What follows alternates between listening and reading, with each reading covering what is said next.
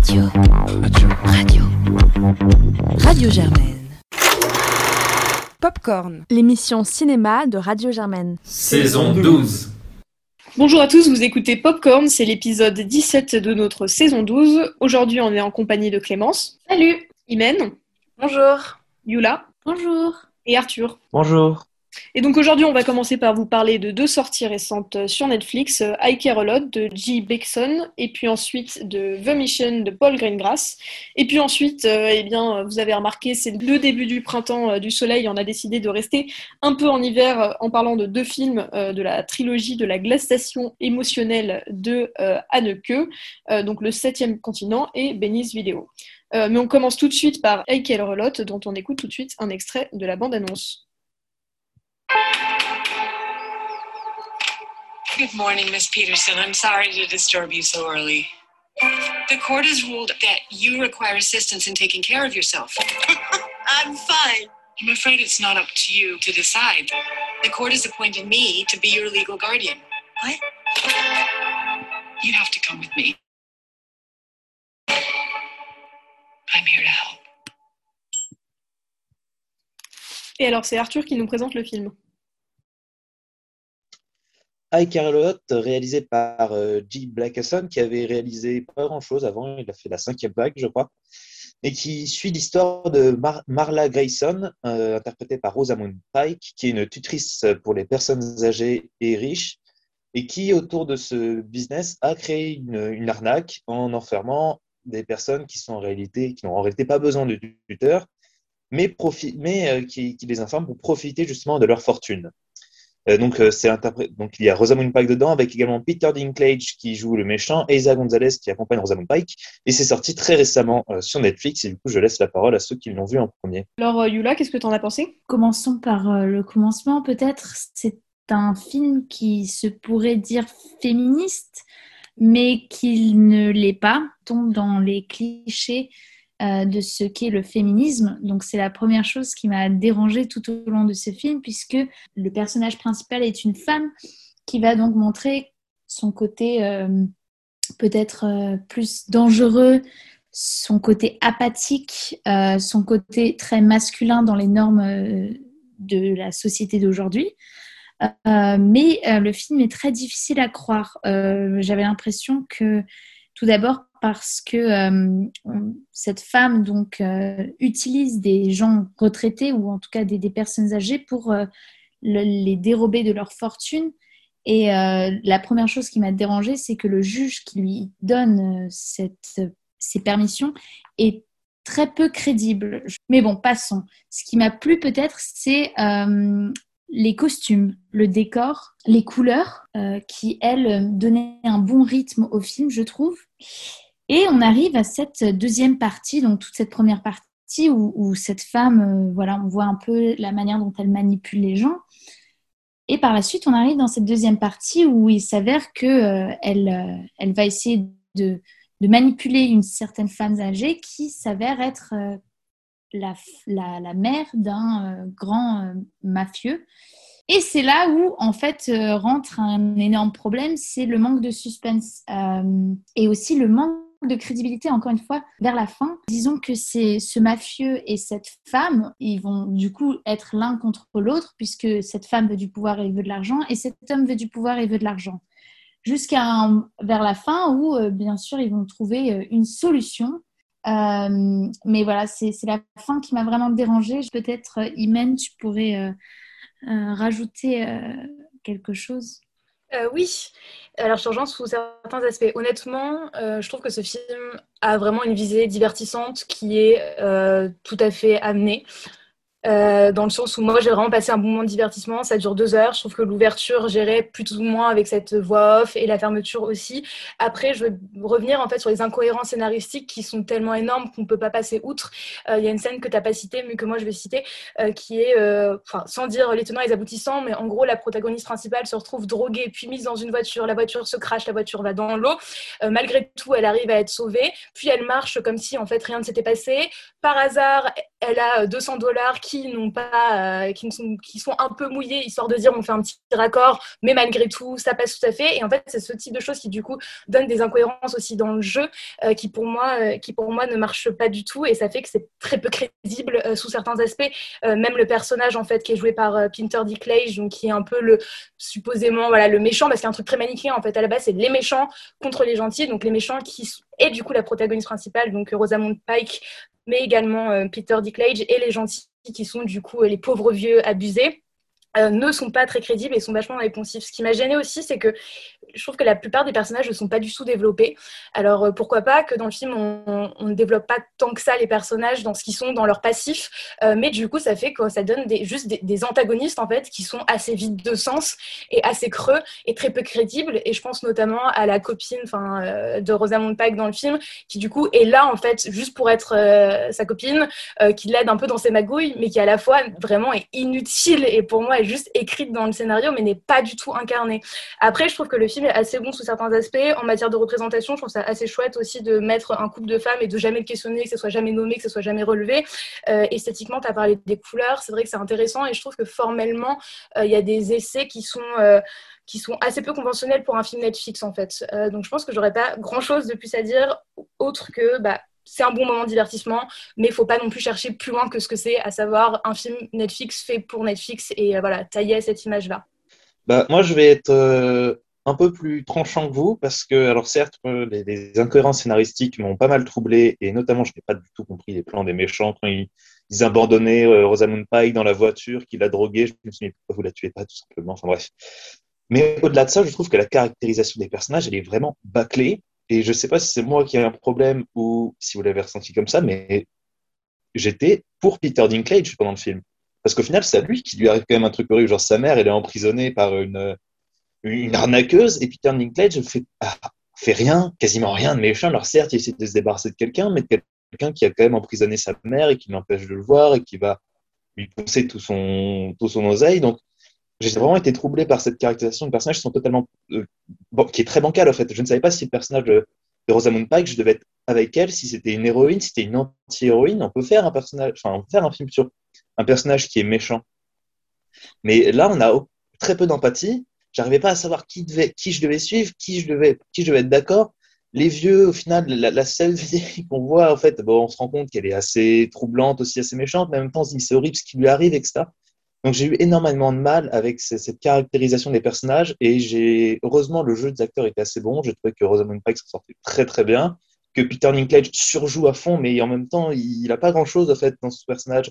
Il raconte pas grand chose, il fait il fait pas grand chose en tant qu'action, il fait vraiment pas grand chose. Donc du coup le fait qu'il surjoue ça rend plutôt bien, mais euh, pour le coup, l'esthétique du film m'a pas trop marqué. Je trouvais les moments, il y avait des moments où elle est dans une salle de sport avec des, une lumière néon, je trouvais ça un peu surfait, ça sortait d'un peu de nulle part, ça n'avait pas, pas beaucoup de sens. Il y a deux, trois plans Zinito qui sont jolis, mais ça, pour moi, ça m'a vraiment pas du tout marqué, en fait, et j'ai été vraiment troublé par cette caractérisation totalement manquée des personnages, qui fait qu'on n'a aucune empathie pour, pour euh, les protagonistes, qu'on se retrouve perdu à ne pas savoir qui vraiment suivre.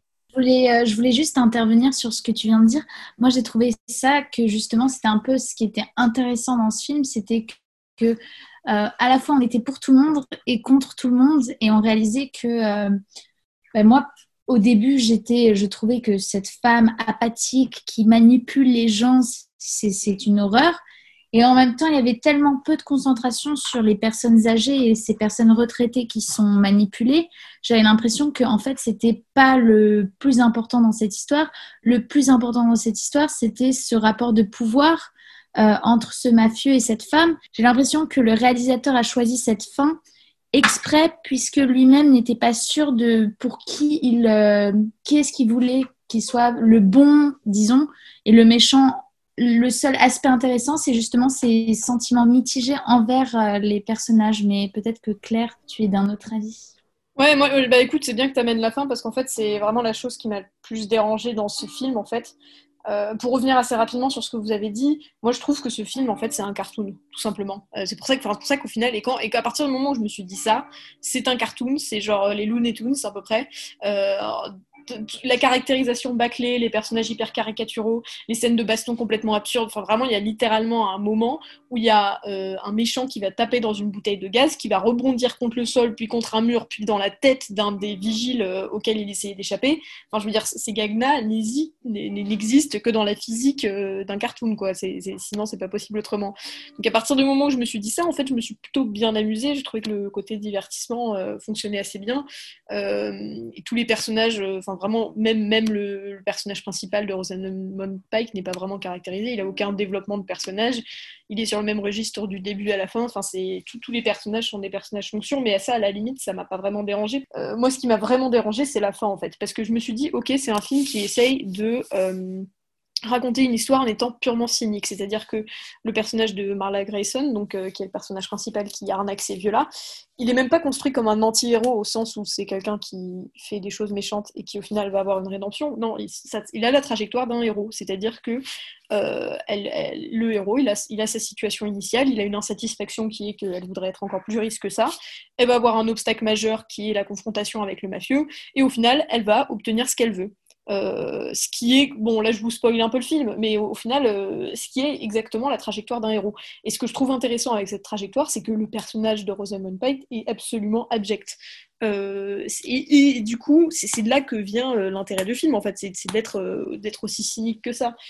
sauf qu'avec cette espèce de fin, donc que je ne vais pas spoiler, bah, au final, toute cette espèce de parti pris que moi je trouvais plutôt intéressant, et ben il, le, désavoue complètement, et, au final, ça reste un film qui, du coup, rejette complètement ça et, dans son dernier mouvement devient juste euh, profondément lâche. Quoi. Il essaye de se rajouter euh, une sorte de surcouche morale en disant Ah non, quand même, ce serait horrible que ça arrive en vrai. alors que bah, dans, dans, les faits, c'est des choses qui arrivent en vrai et en plus, ça, désavoue complètement toute la construction du film. Et, pour finir, bah, du coup, je vais finir en recommandant un autre film auquel j'ai pensé à peu près pendant tout le film qui est Fake News for Smoking de Jason Reitman. Euh, qui raconte l'histoire d'un lobby de tabac qui va exactement avoir une trajectoire similaire et qui est présenté comme un héros du début de la fin et, qui est du coup d'un cynisme monstrueux mais qui fait tout l'intérêt du film au final. Et ça, c'est quelque chose vers, vers, le, vers lequel euh, il pouvait s'orienter et, qui au final euh, juste refuse complètement par, par cette espèce de scène finale qui gâche euh, à peu près tout. Quoi. Par ça, euh, je suis assez d'accord avec vous, ça reste globalement un, bon film de divertissement. Et je pense que du coup, on peut conclure là-dessus. Hein. Si vous avez envie de passer deux heures sans prise de tête sur Netflix, vous, Pierre Lotte, remplit tout à fait cette mission-là, mais c'est clair que ça va pas plus loin. Et, moi, je vous, je vous conseillerais vraiment de regarder plutôt Thank You for Smoking à la place. Euh, eh bien, on va ensuite pouvoir euh, parler brièvement de, euh, du deuxième film de cette programmation, The Mission, donc, qui est sorti sur Netflix avec Tom Hanks, dont on écoute tout de suite un extrait de la bande-annonce. Ladies and gentlemen, my name is Captain Jefferson Kyle Kidd, and I'm here tonight to read the news from across this great world of ours. So they pay you to tell stories. I ain't never heard of that as a thing a man could do. It's not a rich man's occupation, as you can see.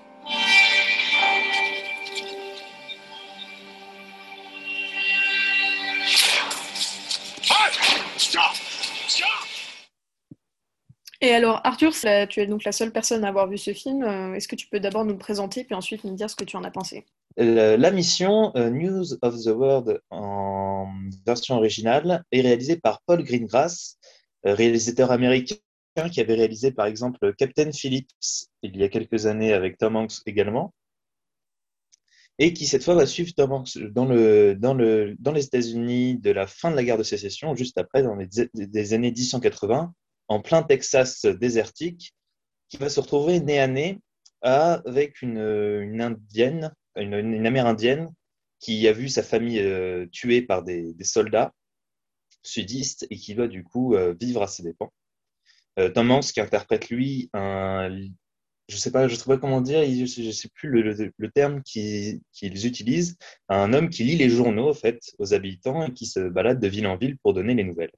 Euh, comme je suis le seul à parler, je sais vite fait de, donner mon avis. C'est un film qui moi m'a beaucoup plu, euh, notamment parce que je l'ai vu juste après I Care a Lot où j'avais beaucoup de mal à caractériser les personnages. Et là justement, on va pas s'embêter à avoir des développements très très compliqués. Il y a les gentils, il y a les méchants, grosso modo. Mais ça fait du bien parce que Tom Hanks, déjà, premièrement, je vais commencer par Tom Hanks. Tom Hanks réussit totalement son rôle. C'est un rôle typiquement Tom Hanks. Il est gentil, il est 100% gentil, il est même trop gentil à des moments. Et c'est ça qui fait son charme. On a envie d'avoir ça, lui comme copain à chaque fois qu'on fait la route. On a envie d'avoir lui comme papa quand on va pas bien. C'est vraiment génial. Et il, rentre vraiment dans ce rôle-là. Il sort pas de, ce qu'il fait d'habitude. Hein. C'est du Tom Hanks pur jus. Et moi, ça m'a beaucoup plu.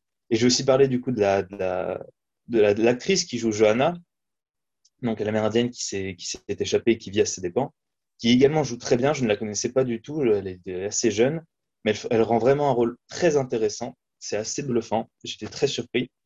Et euh, au-delà de ça, au-delà du, coup de ce duo d'acteurs qui est très très bon, euh, la direction artistique de Paul Greengrass est excellente. C'est-à-dire qu'on va parcourir ces grandes plaines du Texas qui sont pas un milieu qui, sont, qui est très utilisé dans le cinéma. D'habitude, on est plutôt sur l'ouest des États-Unis. Texas, c'est un peu mis de côté. Là, on va vraiment être plein cœur du Texas. C'est entre le western et le road trip, ce qui fait que c'est un bon mélange. J'ai beaucoup aimé ça. Et l'inverse des westerns où c'est des cowboys qui se fight toujours, là, c'est le fait d'utiliser un Tom Hanks qui est juste un lecteur, donc quelqu'un d'assez lambda qui galère un peu avec les armes et qui n'a pas le, de but d'aller attaquer, ça rend quelque chose d'assez neuf. Euh, les paysages sont magnifiques, la colorimétrie est très très jolie, on est sur quelque chose d'assez terne, même si les teintes sont assez jaunâtres, on est sur quelque chose d'assez terne, d'assez sec, qui représente très bien le désert dans lequel ils sont. Alors, un des moments, on a un peu l'impression de zapper sur Natural Geographic quand le réalisateur enchaîne un dixième plan sur euh, la faune euh, sauvage. Mais ça fait partie du charme du film, c'est très reposant. Donc, je vous le conseille si vous avez envie de passer deux heures tranquillement, avec quelques escarmouches de temps en temps pour sauver ce duo d'acteurs euh, formidable. Je vous le conseille fortement, c'est très agréable à regarder. La musique est assez jolie, réalisée, composée par James Newton Howard, donc un bon, un bon compositeur.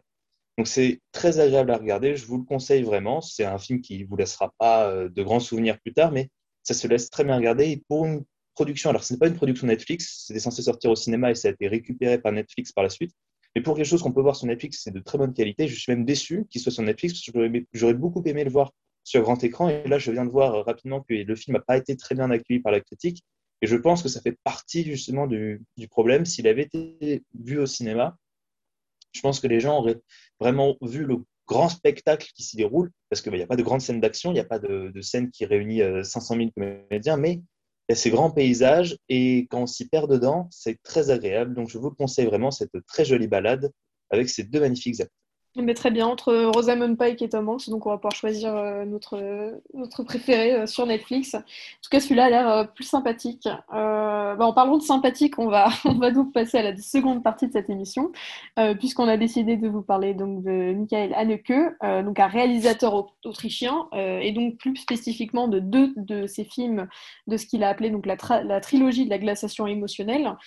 ces trois premiers films qu'il a produits au cinéma, puisqu'avant il était réalisateur pour le théâtre et la télévision euh, donc on va commencer par le septième continent qui est sorti en 1989 et puis ensuite on va vous parler de Venice Video qui est sorti en 1992, euh, le troisième euh, opus de cette trilogie étant 71 fragments d'une chronologie au hasard qu'on n'a pas vu ici mais qu'on vous laissera découvrir.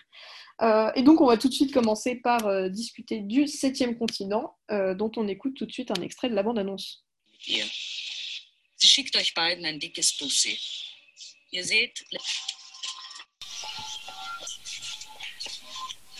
Bon, une bande-annonce extrêmement bavarde, mais c'est euh, plutôt à l'image du reste du film. Et donc, c'est à Imen que je vais laisser la lourde tâche de résumer le septième continent. Alors, euh, je vais un peu me dédouaner en vous, lisant un peu un résumé, parce que c'est impossible en fait de le résumer tête. Euh, mais l'histoire pour euh, la faire brève, c'est Anna et Georg qui sont un, couple qu'on peut décrire comme uni et sans problème, qui élèvent euh, leur petite fille qui s'appelle Eva dans un certain univers plutôt confortable, plutôt aisé. Euh, mais il y a un rapport à la routine qui fait que la famille se sent un peu usée par cette routine, par le fait de faire tout le temps les mêmes gestes, ce côté boulot, dodo, s'occuper de l'enfant. Et ils vont décider du coup de finir avec cette existence et de partir en Australie. Donc il y a un peu ce motif de l'Australie qui revient durant le film. Et en réalité, ils vont s'enfermer dans leur appartement. Alors, il y a des points de suspension après, puisque euh, bah, je vous laisse regarder le film pour découvrir ce qui se déroule dans cet appartement-là. Mais euh, voilà, en gros, c'est ça. Et j'espère que quand on va en parler, ça sera un peu plus clair pour vous. Mais c'est très compliqué de, parler d'Anneke euh, comme ça. Clémence, qu'est-ce que tu en as pensé? Moi, j'ai beaucoup apprécié le septième continent. J'ai énormément apprécié la lenteur, le silence la froideur de la mise en scène qui crée une tension palpable qui monte dans tout le film. C'est des silences qui caractérisent Anneke et par exemple la scène d'ouverture du pendant un et qui ne parle pas. Donc c'est beaucoup de moments très énigmatiques ou beaucoup de, scènes aussi où les, personnages, surtout leurs visages, ne sont pas filmés, mais la caméra filme euh, les objets, les moments sans les visages. C'est très désincarné et hum, très énigmatique. Encore une fois, euh, qu'est-ce que le septième continent? Qu'est-ce qui va les mener à une, euh, la décision de s'enfermer dans leur appartement? Donc tout ça m'a beaucoup troublée et beaucoup intéressée. Claire, tu l'as vu aussi, t'en as pensé quoi? Oui, alors euh, bah, moi, le septième continent, en fait, je dois dire que je n'ai pas grand-chose à en dire, mais c'est pas parce qu'il m'a laissé euh, une mauvaise impression. Au contraire, c'est un film qui m'a en fait absolument terrifié. Euh, c'est et je dois avouer que j'étais impressionnée de me rendre compte que c'était le premier film de cinéma de Haneke, parce qu'il y a vraiment dedans une maîtrise formelle euh, qu'on retrouvera, euh, qu'on retrouvera dans beaucoup de ses films, mais qui là est, quand même assez, assez impressionnante.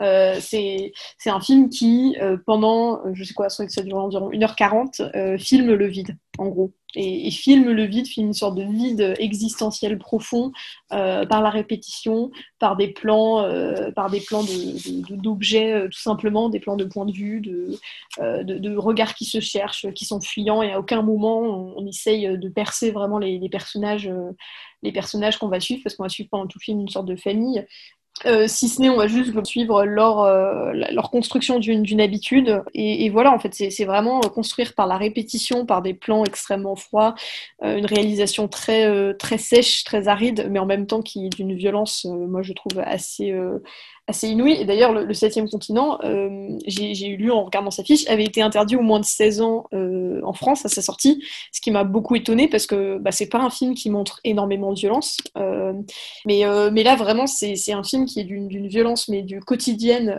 ordinaire, assez inouï, sans aucun spectaculaire. C'est ça qui, du coup, le rend vraiment terrifiant, en fait. C'est que c'est une sorte de violence et de, de vide quotidien euh, et, inexorable qui est montré pendant tout le film et qui fait que voilà c'est pas forcément une expérience très agréable euh, c'est mais c'est d'une puissance euh, d'immersion assez, assez remarquable, qui fait que moi, moi je l'ai découvert à l'occasion de cette émission et j'ai vraiment regretté de le voir sur seulement un petit écran. Je me demande ce que ça aurait pu donner de le voir sur un grand avec aucune possibilité d'y de, échapper. Imen, qu'est-ce que tu as envie de rajouter là-dessus? Euh, alors, je pense que quand tu dis que le, film n'est pas agréable, ça, vaut pour tout le cinéma d'Anneke. Et c'est ça que j'aime profondément, c'est que notamment dans celui-là, dans le, dans le suivant dont on va parler, mais aussi dans d'autres comme Le Ruban Blanc et dans Happy End qui est son dernier, il y a cette idée de prendre ce qu'on peut appeler une famille nucléaire, donc un papa, une maman, un enfant ou deux enfants, qui du coup d'apparence va bien, coche euh, toutes les cases de ce qui est censé être la vie vers laquelle on est euh, supposé tendre, donc une certaine aisance financière, une stabilité, euh, un certain quotidien qui est un peu érigé en normes et il va tout casser à chaque fois, littéralement, mais sans aucune logique en fait. Il y a quelque chose dans ce film où honnêtement, on ne comprend pas comment est-ce qu'on arrive à cette fin. Euh, je me souviens d'avoir eu cette sensation de me dire mais comment est-ce qu'on en est arrivé là sans raconter du coup quelle est cette fameuse fin, puisque euh, il, nous, il, nous, met en fait plein de petites pièces dans le film. Donc, euh, je parlais de l'Australie euh, en résumant, puisqu'en fait, il y, a beaucoup de moments où on va avoir un insert d'un espèce de désert spécial avec une affiche où il y a marqué Bienvenue en Australie, en se disant Ah, bah peut-être qu'ils y sont enfin en Australie, puisque ça revient comme une image. Il y a aussi ce, cette voiture lavomatique qui revient on ne sait pas d'où, sans aucune logique. Et il y a surtout des cadeaux noirs qui sont longs, mais d'une longueur. J'ai rarement vu des cadeaux noirs aussi longs et qui fait que ça, ça, marque une pause en fait. Et là, il, monte son film tel un compositeur. Il y a vraiment quelque chose de, de l'ordre d'une musicalité qui se joue notamment dans les silences, notamment dans ce que vous disiez, les inserts sur des objets qui est complètement, mais complètement désarmante. Euh, je disais que le film suivait aucune logique. Je parle notamment voilà, d'actions qui sont très spéciales, comme par exemple la petite fille qui, au tout début, fait semblant d'être euh, aveugle euh, et qui m'a rappelé, en le revoyant là hier, à la mise à mort du cerf sacré d'Antimos, où on part en fait du, même postulat d'un enfant qui, d'un coup, a un problème physique et ne peut plus rien faire, sauf que l'Antimos, après, nous emmène, dépasse en fait la, réalité, alors que Anneke, lui, dans sa cruauté, nous plonge dans, un, dans une réalité, dans un concret qu'on connaît, puisque c'est voilà, des représentations qui sont celles en fait quotidiennes et auxquelles du coup forcément on s'identifie. Alors plus ou moins, hein, mais on s'identifie quand même et qui bah, créent la, la violence et l'inconfort et que moi personnellement je trouve profondément jouissif, même si forcément on en sort un peu à la fois désarmé sur ce qu'on a vu, sur comment est-ce qu'on en est arrivé là, euh, mais ça reste des, objets filmiques qui pour moi marquent vraiment au fer rouge et c'est ça que j'aime chez Anneke et je pense qu'on va pouvoir le développer encore plus dans Bénis Vidéo qui est euh, un peu l'apogée de tout ça. Non, mais en tout cas, je pense que ce qui, voilà, pour, conclure peut-être euh, du coup sur le septième continent, euh, effectivement, comme tu l'as dit, c'est aussi un film euh, qui, qui, à mon avis, à voir si on veut s'intéresser à la filmographie de, de Haneke, parce qu'il y a vraiment énormément des thèmes qui, qui, qui sont, déjà là, on trouve beaucoup de, beaucoup de ces thèmes et qu'on retrouvera dans, dans, ces films qui auront peut-être été plus connus, Funny Game, Le Ruban Blanc, etc., qui est voilà cette recherche d'une forme extrêmement froide et assez anti-spectaculaire pour montrer une sorte de mal euh, d'une modernité euh, de manière assez, euh, froide et, brutale en ce qui me concerne. Eh bien, du coup, on va directement pouvoir enchaîner sur le deuxième film de cette trilogie, donc Benny's Vidéo, dont on écoute tout de suite un extrait de la bande-annonce.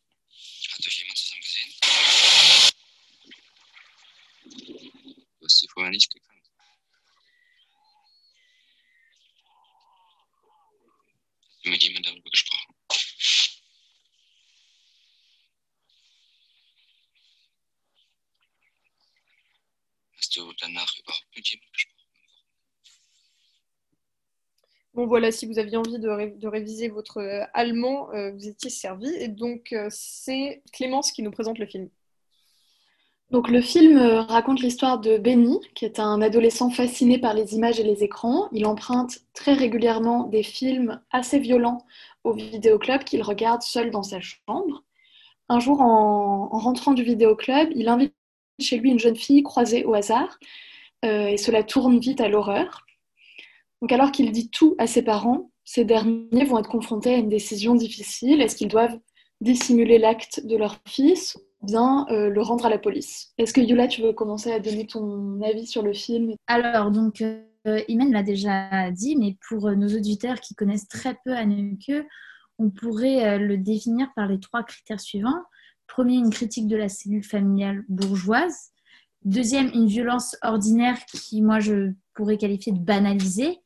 Et troisièmement, beaucoup de lenteur. Et Benny's Video regroupe bien ces trois caractéristiques en allant dans la continuité du coup du film Septième continent dont on vient de parler. Enfin, tout d'abord, il y a un réalisme qui le rend tout à fait malsain et horrifiant. Il y a aussi cette euh, violence, euh, comme dans le Septième continent. C'est un film qui est très calme dans sa narration, donc il n'y a pas d'action dramatique, même s'il y a des scènes d'horreur. Et c'est ça qui rend euh, le, film de Anneke encore plus malsain. Benny va même euh, jusqu'à aller en vacances avec sa mère après euh, cet élément tragique. Et donc le film est privé de toute émotion. il y a vraiment une sorte d'apathie complète dans, tout au long du film, à part à un moment où la mère de Benny va, va enfin craquer et ce sera la seule scène où il y a quelconque émotion montrée. Le message qui est véhicule est un message qui est très euh, ancien selon moi. C'est-à-dire, euh, donc ce jeune homme béni, il regarde des films non seulement violents, mais il, est passionné, enfin il devient obsédé par, par la violence de par les films. Et c'est pour moi le grand défaut du film, c'est que justement il explique que à cause de, de la télévision et des vidéos, la jeunesse banalise la mort et donc la jeunesse devient violente. Enfin, c'est à débattre. Euh, je ne suis pas du même avis.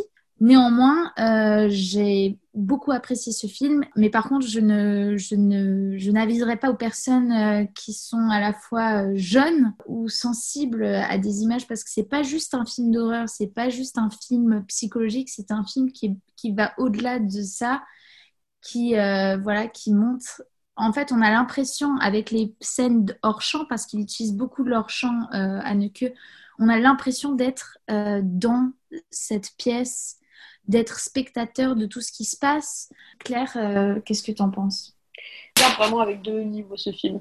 On peut déjà le, voir d'un niveau purement formel, et notamment dans tout ce film, il va introduire l'usage de caméra. Le, premier plan, c'est l'usage de caméra, donc, parce que Benny, comme tu l'as dit, Clémence, dans ta présentation, il, il, il, fait une sorte de fascination pour, les images et il va lui-même en produire parce qu'il va se balader avec une caméra un peu partout, qui va filmer ce qui se passe avec cette, jeune fille. et donc, il y a toute une duplicité qu'il y a tout au long du film autour de, des images prises par Benny, des images de la télé, donc, qui sont des révoltes d'une guerre qui avait à cette époque-là, euh, ou alors de films d'action. Euh, et puis il y a aussi donc les, images que Benny a filmées lui-même, euh, et puis évidemment les images pris par la caméra de ton film, donc euh, n'ont pas une explication euh, diégétique. Euh, enfin, déjà, c'est une capacité à, à, perdre, à perdre entre tous ces, tous, ces différents, tous ces différents points de vue, tout ça pour montrer une sorte de violence avec, accompagné d'un montage qui a une sorte de, de duplicité assez absurde. Par exemple, la scène d'ouverture qui a été beaucoup discutée, c'est une scène d'un cochon qui se fait tuer par par un, par un airgun. Euh, et, c'était une image qu'on va voir sous tous les angles, au ralenti, en zoomant au moins quatre ou cinq fois euh, dans le film, euh, avec une répétition qui devient, qui devient presque absurde. Donc, donc voilà, c'est formellement, moi je trouve ça très intéressant. Il y a aussi ce, ce truc-là qui a été beaucoup relevé, mais de, de, les images qui vont couper de la réalité avec Benny qui, qui a donc les volets de sa chambre fermés, mais qui par contre va filmer ce qui se passe dans la rue. Euh, retransmis en direct sur une télé, ce qui fait qu'en fait, sur la télé, il a ce qu'il pourrait exactement voir s'il avait juste enlevé ses rideaux euh, pour, euh, pour, pour voir ce qui s'est passé directement. Donc là, vraiment, c'est tout un discours formel sur, l'enfermement qu'on peut avoir par la vidéo, la coupure de la réalité, une réalité que le garçon, donc Benny, essaye de, se retoucher à un moment, puisque la manière dont il va justifier ses actions auprès de cette fille, c'est c'est je voulais juste voir ce que ça faisait donc tout ça qui, formellement est très intéressant. Maintenant, je te rejoins en fait, Yula, et c'est ça qui me rend un peu moins enthousiaste sur ce film que sur le précédent, le Septième Continent, c'est qu'effectivement c'est un peu simpliste euh, comme discours sur, sur les images.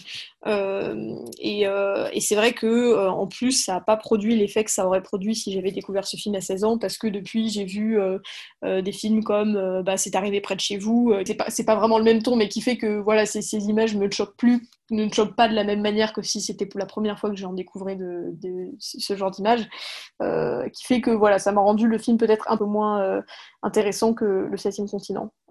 Imen, si tu veux continuer. Oui, alors moi je suis pas tout à fait d'accord avec vous. Pour moi en fait, euh, ce film ne parle que du manque d'amour et de la solitude euh, de cet enfant. J'ai pas, alors je vois tout à fait, c'est vrai qu'il y a quand même ce rapport euh, aux images violentes qui fait que du coup l'adolescent est complètement déconnecté de la réalité, etc. C'est un fait. Mais moi c'est pas ça que j'ai retenu. Ce que j'ai retenu, c'est la solitude de ce gamin euh, qui est un peu dans une certaine errance, à la recherche de quelque chose qu'il ne trouve pas. Alors c'est pas du tout pour y chercher des excuses, hein, mais c'est ce qui est omniprésent et ce qui joue aussi sur cette ambiance qui est grise, qui est aseptisée. Il y a très peu de couleurs, il y a très peu de dialogue c'est extrêmement silencieux et tout est convenu en fait. Et la convenance se retrouve à la fois dans le choix du papier peint euh, que dans en fait le jeu, euh, les, le, peu de rapports, de chaleur humaine. Enfin, il n'y a aucune chaleur humaine qui se dégage de ce film et dans les rapports en fait entre les parents et l'enfant. Et du coup, pour moi, à ne que euh, le message qui, vers lequel il tend entre guillemets, si on doit trouver un message, c'est pas tant regarder des jeux vidéo, même si c'est pas le cas dans le film, ou regarder des reportages à la télé, ou je sais pas quoi, ça crée des monstres, parce que c'est un peu de ça dont on parle. C'est plutôt euh, le manque de chaleur humaine, euh, le manque d'amour euh, qui pousse ce gosse à être juste désarmé et à faire un peu ce qu'il veut. Et en fait, on le voit dans un grand appartement assez luxueux, seul, dans une solitude qui est assez hallucinante. Et moi, c'est vraiment cette solitude-là qui m'a profondément pesé. Alors, c'est extrêmement violent, comme tu l'as dit, Youla, si vous êtes sensible d'une quelconque façon que ce soit, je pense que c'est pas, c'est pas du tout le, bon film à voir. Euh, mais c'est ça qui, moi, personnellement, m'a vraiment marqué et ce qui m'a aussi marqué, entre guillemets, c'est que quand on regarde un film, il y a toujours un pacte inconscient qui se fait avec le réalisateur. Et là, Anneke nous plonge du coup à nouveau euh, dans un certain réalisme, dans un, dans un, certain quotidien. Donc là, c'est vraiment ancré dans la société autrichienne, mais ça peut être une société tout à fait semblable à la nôtre. Euh, et il nous sort plus ou moins de cette réalité en nous faisant que de la mise en abîme. Et donc, du coup, comme vous l'avez dit, on se retrouve, nous, spectateurs, d'un garçon qui est spectateur. Et du coup, il y a beaucoup, beaucoup, beaucoup de fois, et notamment la fin, finalement, euh, du film, où on se retrouve en tant que spectateur à regarder notre écran et à l'image, on voit un écran, on voit quelqu'un regarder un écran et c'est ça qui, euh, je trouve, fait barrière en fait aussi. Euh, dans, dans, toute, dans toute cette violence et qui, moi, personnellement, m'a profondément, marqué et m'a laissé avec un dégoût profond. Autant le septième continent, ça m'a laissé avec une certaine fascination au niveau de, voilà, des, personnages, au niveau du rythme du film, autant là, ça m'a juste dégoûté, où je me suis dit, mais qu'est-ce que c'est que ça et qu'est-ce que je suis en train de regarder? Il y avait vraiment ce truc de, mais qu'est-ce que je regarde et qu'est-ce qu'on montre surtout et qu'est-ce que j'accepte et pourquoi est-ce que j'accepte de voir ça, que je trouve très intéressant et qui fait que moi, personnellement, les films d'Anneke me poussent toujours à me remettre en question dans ma position de spectatrice. Euh, Clémence, je ne sais pas ce que tu en as pensé. J'avais pas grand chose à ajouter, vous avez dit beaucoup de choses, euh, si ce n'est que moi, justement, euh, la violence à l'écran, et autant dans le septième continent, tout était sous-entendu, la tension était palpable, c'était très froid. Mais là, euh, une vidéo, notamment la vidéo de, du cochon qui revient, qui a d'ailleurs été cité dans le blow-up de la semaine dernière sur les cochons au cinéma, que je vous conseille. Mais cette vidéo, est, avec un pistolet d'abattage, est très violente. Euh, c'est un peu les limites de ce que je peux voir. Même si finalement, beaucoup de scènes violentes se passent hors champ, comme on l'a dit. Mais euh, ça ne m'a pas fasciné ça peut fasciner d'autres personnes. Mais je vous encourage à le découvrir. Et bien du coup, on en arrive euh, à la dernière partie de cette émission, euh, les coups de cœur et coups de gueule de chacun. Et je vais laisser euh, Arthur commencer. Alors comme coup de cœur aujourd'hui, j'avais envie de vous parler d'une série que j'ai redécouvert, que je redécouvre quasiment tous les ans avec plaisir, c'est Police Squad, qui est une série de humoristique qui suit un lieutenant interprété par Leslie Nielsen, donc le grand acteur des comédies des années 80, de l'absurde, de l'humour absurde, et cette série est géniale parce qu'elle est réalisée par les As. les As, donc c'est Abraham, Zucker, Abraham, donc ils sont trois réalisateurs et scénaristes qui ont écrit plein de comédies cultes aujourd'hui. Donc c'est eux qui ont fait les séries Y a-t-il? Donc Y a-t-il un pilote dans l'avion qui est ma série, euh, enfin qui est mon film humoristique préféré, ma comédie préférée américaine. Qui ont aussi fait les Y a-t-il un flic? Y a-t-il un flic pour sauver la reine, etc. Et du coup, Police Squad, bah, c'est l'origine en fait de cette série Y a-t-il un flic et on y retrouve tous les codes. Et pourquoi j'aime beaucoup cette série-là? Parce qu'au-delà d'être très drôle, elle utilise énormément de codes visuels. J'aime beaucoup les réalisateurs qui jouent avec la caméra pour faire des blagues, pour raconter des choses. En plus, il y a un casting qui est très bon. Donc, vous avez, vous l'avez, je l'ai dit, il y a euh, Leslie Nielsen qui est très connu, mais également plein de petits guests qui apparaissent juste pour certains, juste pour une image, mais qui sont très très drôles. En plus, il y a du beau monde qui, passé, qui est passé derrière la caméra, vu que l'épisode 2, je crois, est réalisé par euh, Joe Dante, donc qui fera euh, Gremlins quelques années plus tard. C'est une série du coup qui a ne pas manquer, qui est assez connue hein, en réalité, même si elle n'a eu que six épisodes, puisque la chaîne de télévision qui l'a diffusée a décidé d'arrêter la, la, diffusion justement parce qu'elle n'avait pas vraiment marché. En réalité, elle a connu un succès bien plus tard, et d'ailleurs, elle a été doublée en français, et moi je l'ai connue en VF par les nuls, puisque c'est Dominique Farrugia et Alain Chabat qui l'ont retrouvé, qui l'ont ressorti, qui ont demandé, qui ont supervisé même le doublage. Donc les blagues sont très bien retranscrites. Elle est disponible, je crois, sur YouTube, donc vous pouvez la voir en VF sur YouTube. Je vous recommande la VF vu que c'est quand même, ça a été quand même fait par des orfèvres de la comédie et les nuls se sont d'ailleurs largement inspirés de l'humour des As pour euh, faire, pour faire leur film, notamment La Cité de la Peur. Donc, si vous aimez La Cité de la Peur, si vous aimez l'humour des nuls, si vous aimez les Y bien sûr, bah, je vous conseille très fortement la série Police Squad. C'est six épisodes de 20 minutes, ça, ça va tout seul et vous allez passer une très bonne soirée avec ça. Eh bien, merci. Imen euh, oui, alors euh, moi je vais euh, clore ma trilogie monomaniaque sur les toxicomanes à New York en vous parlant de American Idol Park, qui est le seul film que j'ai eu le temps de voir cette semaine et qui est vraiment chouette. Donc c'est un film de 71 de Jerry Chatsberg avec Al Pacino et Kitty Vin. donc pour faire le synopsis brièvement, donc c'est l'histoire de Bobby qui est un toxicomane et aussi dealer à ses heures perdues, qui rencontre Hélène et qui l'initie du coup tout doucement à la drogue. Et donc on suit un peu à la fois la naissance de leur amour, à la fois leur descente aux enfers communes et euh, on est en fait dans un contexte euh, de euh, pénurie de drogue dans le New York, du coup, de, des fins, voilà, de la fin des années 60, donc ce qui donne en fait un contexte de crise profonde dans New York avec tous les toxicomanes qui ne peuvent pas avoir leur dose parce qu'il n'y a plus de drogue qui rentre dans la ville. c'est un film que j'ai trouvé sublimement écrit, sublimement interprété, donc c'est un, roman, enfin c'est une adaptation pardon d'un roman éponyme de James Miles qui est très chouette, que j'avais lu il y a quelques années et que je vous conseille également. Il y a un réalisme que j'ai trouvé très figurant et une interprétation qui est euh, extraordinaire, honnêtement. Enfin, Al Pacino, je l'ai assez peu vu au cinéma, n'ayant pas vu Le Parrain, euh, ni euh, tous les films qui s'en suivent. Et je suis assez impressionnée encore, c'est resté. Et surtout, moi, j'adore cette ambiance, en fait, fin 60-70, avec les cabines téléphoniques, les gens qui marchent dans des rues bondées et qui fument des clopes. voilà. Donc, c'est un film que, que, je vous conseille grandement. Bien, merci. Clémence, qu'est-ce que tu conseilles Moi, je vous conseille un film d'amour pour changer d'enque et pour se remettre de nos émotions. Donc, c'est Tous les autres s'appellent Ali de Fassbinder. C'est un film de 1974 tourné en Allemagne de l'Ouest et il est dans la sélection du mois de la Cinétech qui a pour thème euh, la passion. Donc, c'est l'histoire d'Amy, une veuve âgée et isolée qui rencontre Ali, un immigré marocain qui est plus jeune qu'elle d'au moins une vingtaine d'années. Et ils tombent amoureux malgré leurs différences et ils ne se quittent plus après une nuit passée ensemble et se marient. Mais ils doivent faire face au racisme et aux violences sociales euh, de différents types de la part des enfants d'amis, des voisines, des collègues, des commerçants. Donc c'est un film qui m'a beaucoup plu, notamment pour sa mise en scène très théâtrale, avec des plans fixes, une image qui est souvent immobile, une très belle musique. Donc je le conseille pour euh, la beauté euh, utopique et mélancolique euh, des personnages et de leur et aussi pour euh, son message politique. Voilà, Yola, si tu veux nous partager ton coup de cœur, coup de gueule. Alors moi, mon coup de cœur, c'est un YouTuber qui s'appelle Matt se fait des films et je l'aime beaucoup parce qu'en en fait, il reprend des films euh, et il, ce n'est pas vraiment une analyse, mais c'est plutôt un sketch de films. Certes, c'est des films très connus qu'on a tous vus, euh, mais il va faire des sketchs ou en tout cas euh, ramener des éléments dont on n'a peut-être pas pensé en regardant le film. Et vraiment, il est très drôle. Ces vidéos durent 10 minutes ou 15. Et euh, voilà, donc pour les cinéphiles qui veulent se divertir, bah, je propose de regarder ce youtubeur. Voilà. Et donc, Claire, peut-être tu peux venir aussi, toi, avec tes coups de cœur ou coups de gueule. Ben alors, personne n'a triché encore, on en recommandé deux, du coup je vais prendre ce joker-là, cette fois-ci.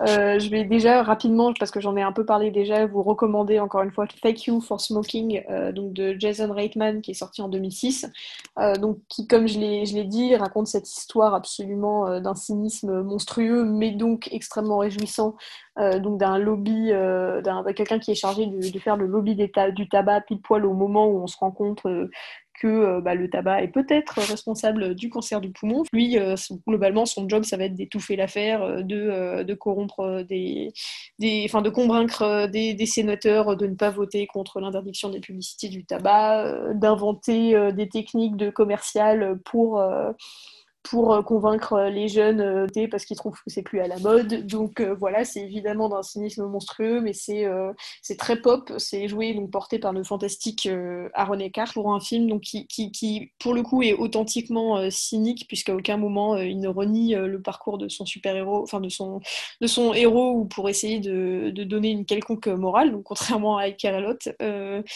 Iker euh, et, et, voilà, ça donne des scènes vraiment d'anthologie. Je recommande particulièrement euh, le moment où il est assis à une table de bar avec ses amis, euh, la personne qui est responsable du lobby pour les armes et la personne responsable du lobby de l'alcool, à comparer qui est responsable de plus de morts. de plus de morts. Donc voilà, tout ça est, évidemment très drôle et très réjouissant. Donc je vous conseille Thank You for Smoking. Et puis ensuite, très rapidement, un peu comme Nula, je vais conseiller quelque chose qui est disponible sur YouTube qui est une série qui s'appelle de vidéo, qui s'appelle Vidéo Club, euh, qui est produit par euh, Combini, euh, dans lequel ils vont globalement inviter des personnalités du cinéma, donc des réalisateurs, acteurs, producteurs, à parcourir un vidéo club pour revenir sur leurs classiques à eux, comment est-ce qu'ils se sont construits leur cinéphilie, etc. donc on retrouve dans les personnes interviewées Alain Chabat, Thomas Witterberg, euh, euh, Danny Boone, Guillaume Canet, euh, voilà, etc. Et moi, je trouve ça particulièrement intéressant déjà parce que bah, c'est toujours une bonne idée de découvrir plein de films, et moi, j'en ai découvert un certain nombre grâce à ça. Et puis aussi parce que, bah, pour une fois, on entend parler, on, entend la plupart du temps, les personnes qui parlent de cinéma, ce sont des critiques, et là, ce sont des gens qui le font, qui parlent du cinéma, et donc forcément, ils vont avoir un regard différent. ils arrivent à connecter leur œuvre, évidemment, ils, retracent leur parcours de cinéphile et comment est-ce que ça, les a influencés dans leurs propres œuvres. Euh, et puis je trouve ça aussi profondément touchant euh, que pour une fois, ils ne, soient, pas ici pour parler d'eux, mais parler euh, d'autres cinéastes. Et, on en arrive vraiment à ce qui fait probablement le, point commun entre tous ces hommes de cinéma, qui est qu'à un moment, ils ont été fascinés ou particulièrement touchés par une œuvre et que ça leur a donné envie de, rejoindre, de, participer à cet art-là. donc voilà, c'est très intéressant, ça vous permet de découvrir plein de choses et c'est aussi même parfois un peu touchant. Donc je vous conseille vraiment d'aller faire un petit tour sur cette série de, de vidéos, c'est 10 minutes chacune. euh, pour euh, si un jour vous ne savez pas trop quoi regarder le week-end. Bien là-dessus, euh, cet, cet épisode s'achève. Donc on vous dit à la semaine prochaine. On espère qu'on vous a donné envie de regarder quelques trucs et on vous dit au revoir. Au revoir. Au revoir.